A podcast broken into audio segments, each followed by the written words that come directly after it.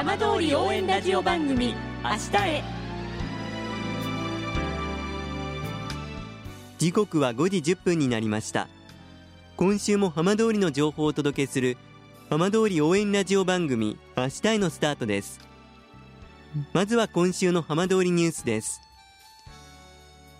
いわき市の温泉施設スパリゾートハワイアンズのダンスチームフラガールの新人3人が七夕の7日初舞台を踏みました。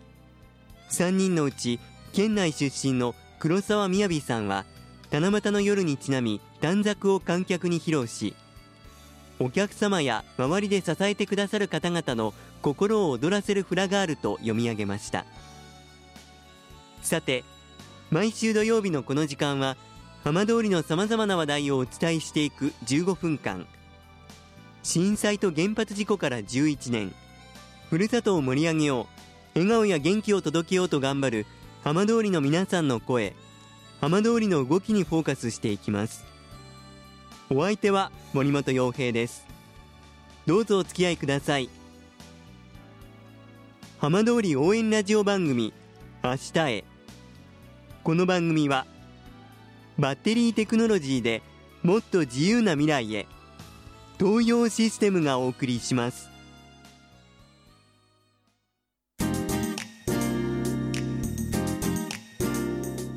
代わっては浜通りの話題やこれから行われるイベントなどを紹介する浜通りピックアップです。相馬の馬追がいよいよ来週開催されます。今週は12年ぶりに騎馬武者行列が行われる大熊町騎馬会の小野田純会長にお話を伺います。小野田さんよろしくお願いします。あよろしくお願いいたします。さあ相馬の馬追12年ぶりとなる大熊町での騎馬武者行列。いよいよ来週に迫ってきました。今、はい、どんな思いでいらっしゃいますか？そうですね。今まあ12年ぶりということですのでやはりあの楽しみということがあの最大なんですけどもやはりちょっとあの緊張していると言いますかもう12年ぶりですのでえうまくいくかなっていうのが 正直なところ不安なところもございますね開催が決まってからどんなふうに準備をされてきたんでしょうか？はいあのですねまあ今までどのように過去あの震災前ですねどのようなことをやっていたかっていうのを、まあ、正直思い出すことから始まりましてそれであの、まあ、その前にあの皆さんの騎馬会あの大熊町の騎馬会の方々の同意を得てからの話になるんですけどもそれでも小野田さんご自身この日を待ち望んでいらっしゃったんじゃないですか？そうですね。私も正直なところもう大熊ではできないのかななんていうような部分も少しはあったんですけどもやはりですね騎馬会の騎馬会員の皆さんにあのちょっと大熊での騎馬行列の件を投げかけましたところ、まあ、会員の方から、まあ、価値、まあ、歩いてでも大熊町の町内行列は復活させるべきだというような力強い意見をですねご意見をいただいた部分もありますのとともに、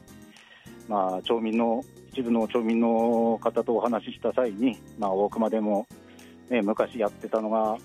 懐かしいねなんていうようなお話もありましたのでこれはもう必ず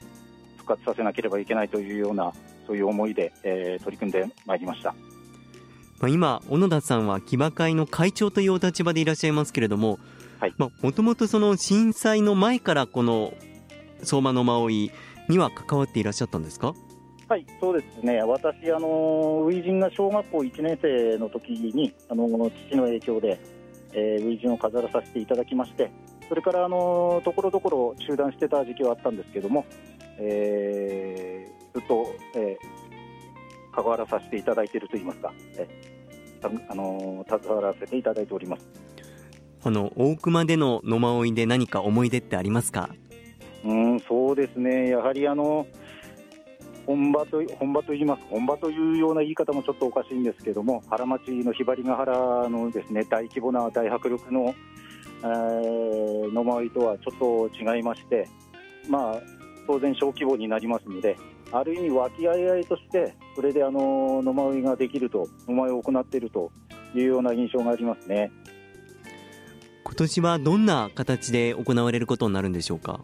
はい今年はですね、まあ、例年、震災前とかですとあの町内行列を終わりましてその後あのー、小さいながらも右の新規争奪戦なんかを行っていたんですけども、まあ、そこまではちょっとできないというようなことで役場がありますあの大河原地区をあの町内の行列というような形で行列をして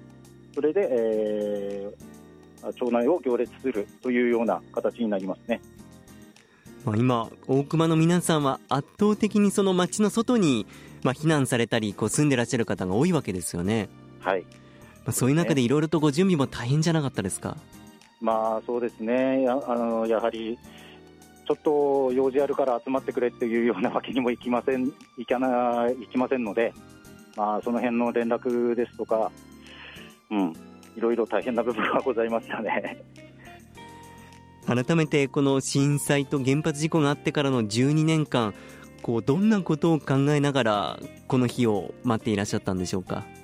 まあ、本当にできるのかなっていうのがあのあった反面やはり、あのー、皆さんのですね、あのー、もう一回大熊町での、あのー、野前を見たいというようなご意見ご要望もありましたので、まあ、必ずどこかのタイミングでどこかの形でですね、あの必ず町内行列だけでもあの復活させたいというような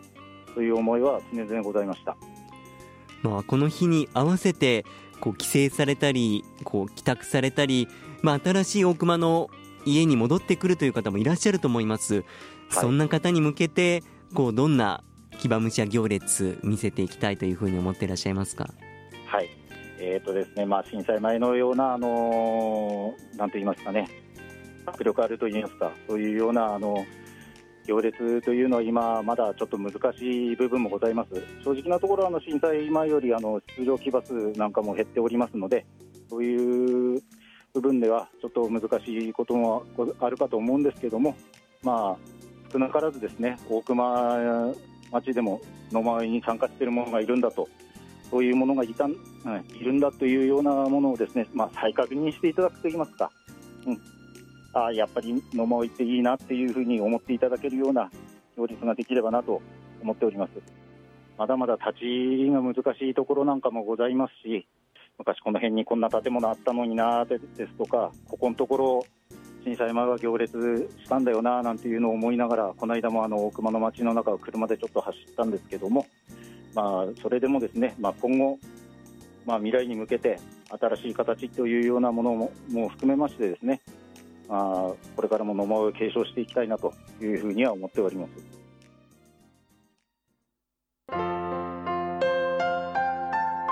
浜通り応援ラジオ番組「明日へ」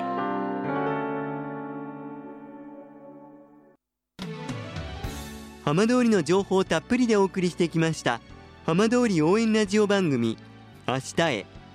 放送した内容は一部を除きポッドキャストでもお聞きいただけます。ラジオ福島のホームページからぜひチェックしてみてください。この番組はバッテリーテクノロジーで「もっと自由な未来へ東洋システムがお送りしました。